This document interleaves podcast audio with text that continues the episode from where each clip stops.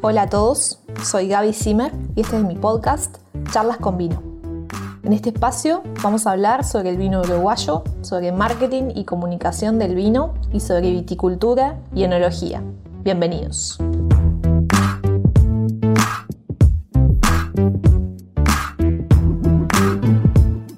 En el episodio de hoy voy a comenzar a dialogar sobre los vinos naturales.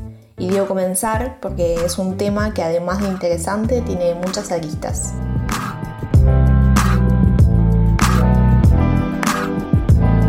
Hace unos días me dieron la noticia de que aprobé el trabajo de investigación del diploma WCT, que fue justamente sobre este tema. La información que van a escuchar aquí está basada en ese estudio. Como todo lo que pone en cuestionamiento el statu quo de las cosas, los vinos naturales tienen fanáticos y muchos más distractores, y gente que ni fu ni fa. La definición de vinos naturales causa confusión entre consumidores desinformados y también debates y controversia entre expertos del mundo del vino que creen que su verdad es la verdad. Los hay a favor y en contra. Algunos defienden su filosofía, otros atacan sus posibles defectos y su genuinidad. Este tema atrae mucha prensa porque lo sostenible y sustentable está de moda. La verdad me encanta. Sea moda o no, el tema está sobre la mesa y nuestro planeta necesita un cambio. Y si es radical, mejor. Sustainable en inglés abarca dos conceptos del idioma español, sostenible y sustentable. Sí, nosotros los hispanohablantes nos complicamos mucho más en todo.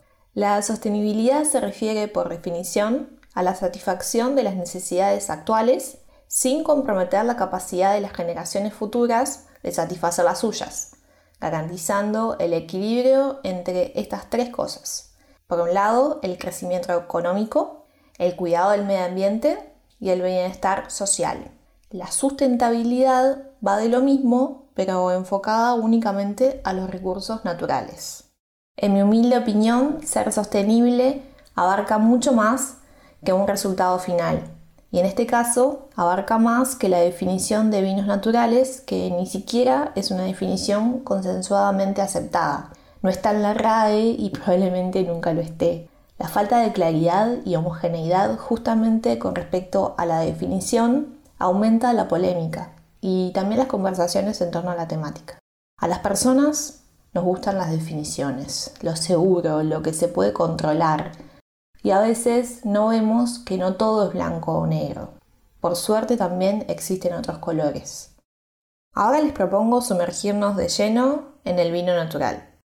El término hace referencia a un movimiento o filosofía que ha cobrado una relevancia y visibilidad exponencial en los últimos 10 años, acompañando a una revolución y cambios de paradigmas en todas las áreas de la alimentación.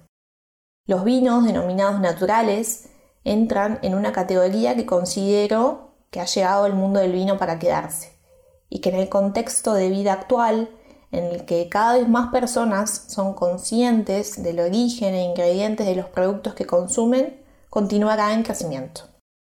También cada vez más personas aprenden sobre las consecuencias que el cambio climático tiene para todos los seres vivos. La pandemia del COVID-19 se ha encargado de acelerar el proceso de aprendizaje y conciencia, ya que llevó a una parte de la población a replantearse toda su existencia y también sus hábitos. La mayoría de las personas, sin embargo, continúan en la ignorancia, provocada por el miedo, el ruido y la confusión creada por la gran diversidad de medios y fuentes de información disponibles en esta era digital. Bueno, pero entonces, ¿Qué se entiende por el término vinos naturales?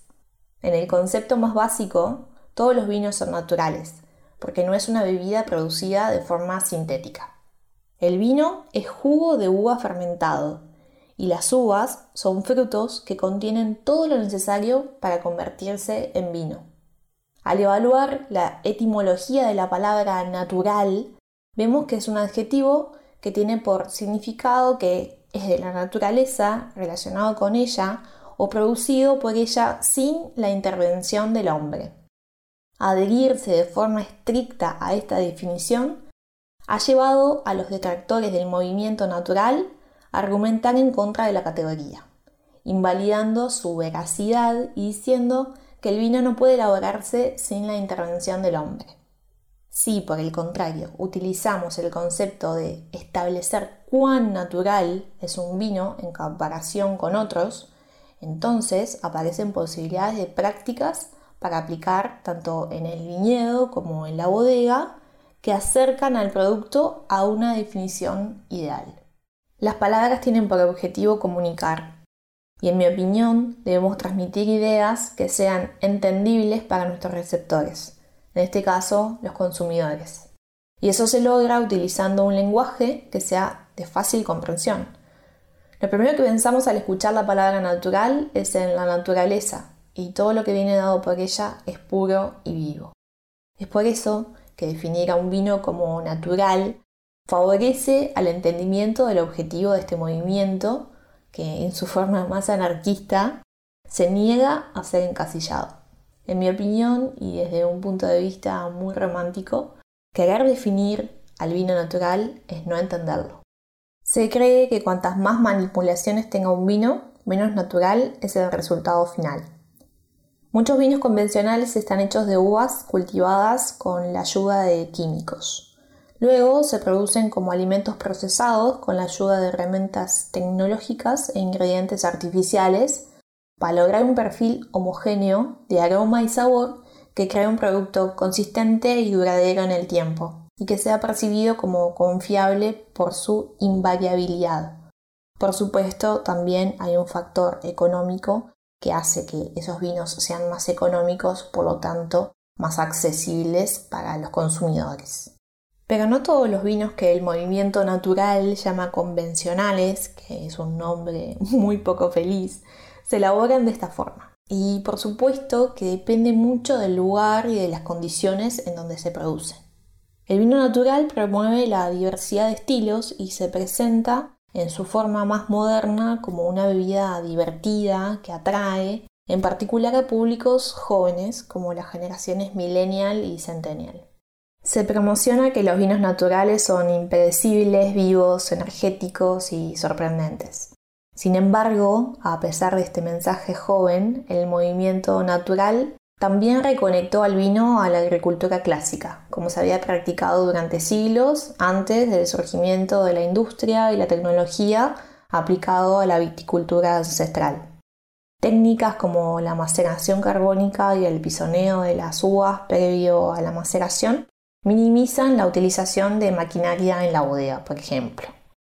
También puede verse entre los productores de vinos naturales que se ha vuelto popular la utilización de ánforas para fermentar o criar vinos.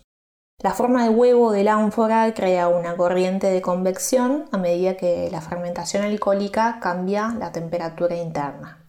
Esto estimula de forma muy gentil a las levaduras, creando un batonnage sin necesidad de que el productor esté involucrado. El batonnage es la técnica que se utiliza habitualmente en enología para remover con la ayuda de un bastón el vino contenido en una barrica o un tanque para que haciendo las ligas que se han depositado en el fondo.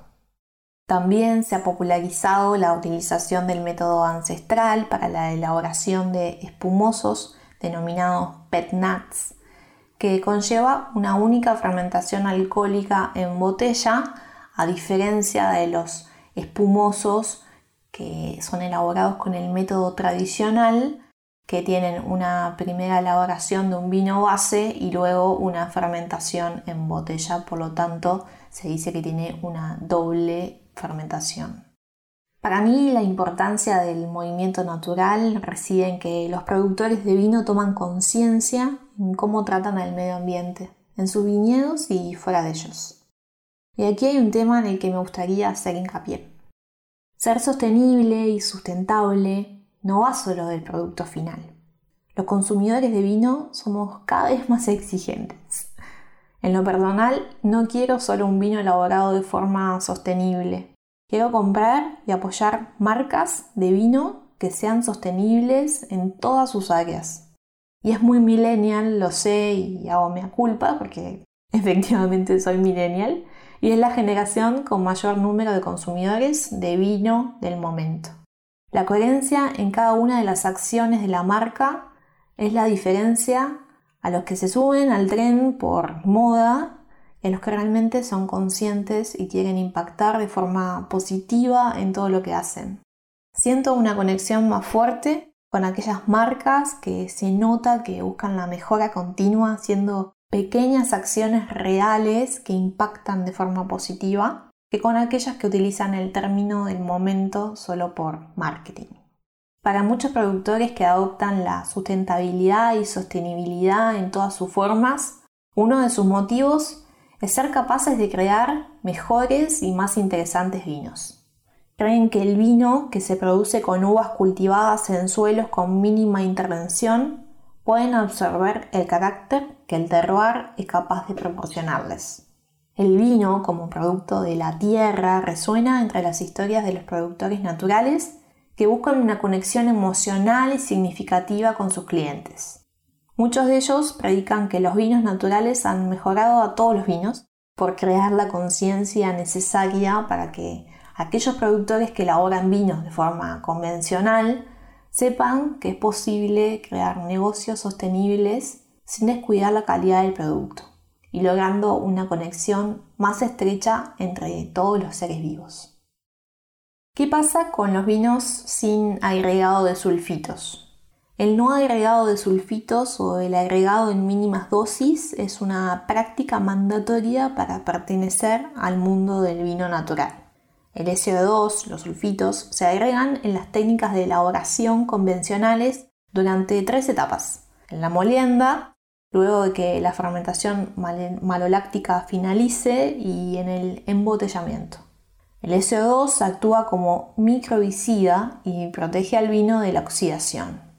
Es un riesgo para los productores de vino no utilizar sulfitos durante la elaboración porque los vinos se vuelven microbiológicamente inestables. Puede ocurrir que se desarrollen levaduras salvajes y bacterias que produzcan aromas y sabores no deseados. También se pone en riesgo la refermentación del vino en botella, lo que generaría gas y turbidez en el líquido. También el vino se puede oxidar. Los productores de vinos naturales argumentan algunos beneficios de trabajar sin agregado de sulfitos. En primera instancia está la postura filosófica de que el vino debe producirse con mínima intervención del hombre o la mujer. También creen que estos vinos tienen más influencia del lugar y por lo tanto son únicos e irrepetibles. Las reacciones adversas para la salud de las personas también son un motivo por el que prescindir del S2 en la vitivinicultura. Algo que vale la pena aclarar es que el SO2 también se forma naturalmente en la fermentación alcohólica y maloláctica. Por lo tanto, todos los vinos tienen sulfitos. Cuando se expresa en una etiqueta que el vino no tiene sulfitos es incorrecto. En cambio, debería decir no tiene sulfitos agregados. Con respecto a lo que tiene que ver con la salud, los límites establecidos de SO2, de sulfitos en los vinos, están determinados.